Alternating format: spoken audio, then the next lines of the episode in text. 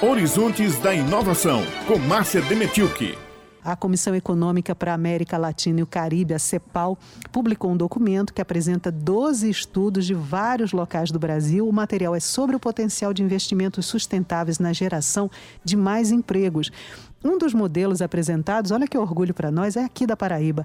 Quem traz os, de os detalhes para nós agora é a nossa querida jornalista Márcia Demenchuk. É a coluna dela, Horizontes de Inovação. Já está em linha aqui conosco ao vivo. Márcia, bom dia, querida. Quais as informações já disponíveis sobre esse estudo? E a gente já sente tanto orgulho né, dos pesquisadores da Paraíba. Fica, ficamos mais orgulhosos ainda. Bom dia.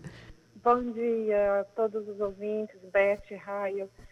Olha, os nossos pesquisadores realmente estão de parabéns e não só os pesquisadores, como também aqueles que atuam para o desenvolvimento social através das organizações sociais, porque esse estudo também é sobre isso. Esse estudo é o Big Push para a sustentabilidade e a dinâmica dos empregos o trabalho no contexto da transformação social e ecológica da economia brasileira. Big Push é um grande empurrão para o desenvolvimento social. Vejam que a CEPAL ela tem esse objetivo de atuar na América Latina e Caribe em vista de, justamente desse, desse desenvolvimento. E esse documento, então, trouxe projetos selecionados voltados para essa dimensão e também, além da sustentabilidade, o impacto no emprego, trabalho, renda. E são projetos realizados no Brasil em diversas áreas.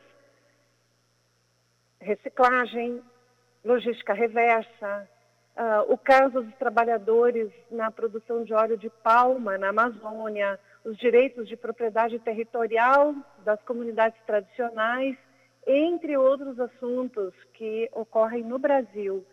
E essa seleção foi feita, então, pela CEPAL através de um edital com ampla participação de estudiosos, pesquisadores do Brasil inteiro, e entre eles os guerreiros do programa de pós-graduação em sistemas agroindustriais da Universidade Federal de Campina Grande.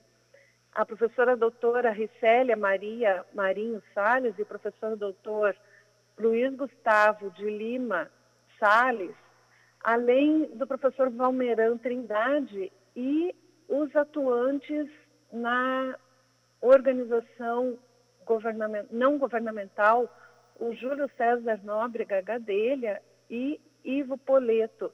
Essas pessoas, então, se reuniram em torno desse artigo enviado para a CEPAL, que foi um dos selecionados. Esse artigo trouxe a atuação do Comitê de Energias Renováveis do Semiárido, o CERSA. E o CERSA, o que, que ele faz? Ele promove ações justamente com foco na energia solar. Na, então, a conservação da natureza, a transformação socioambiental e econômica através de instalação de módulos de energia solar na, na, em várias comunidades, em cooperativas. E o CERSA, além disso, ele capacita pessoas para então fazerem a manutenção desses módulos, dessas uh, pequenas centrais de energia solar que são compartilhadas, a energia é então compartilhada com a comunidade ou com uma cooperativa entre, entre as, a produção. E o SESTA também promove discussões e debates sobre como funciona a, o sistema de energia elétrica no Brasil. Então, para entender todo esse processo, a sociedade precisa ter esse conhecimento, saber como funciona, como opera, para justamente poder atuar na produção da sua própria energia. Um dos maiores problemas que nós estamos vivendo, além da crise, do, do, enfim, estamos vivendo muitos problemas, mas a energia é um deles, né? Enfim, uh, vamos falar dessas soluções que justamente o CERSA é um dos apoios importantes aqui na Paraíba, né? Então, a CEPAL selecionou esses estudos, correto? E concentrou nesse documento e esse documento ele é, está publicado e serve então como um modelo. Todas essas ações elas servem como modelos de dessa atuação da sociedade.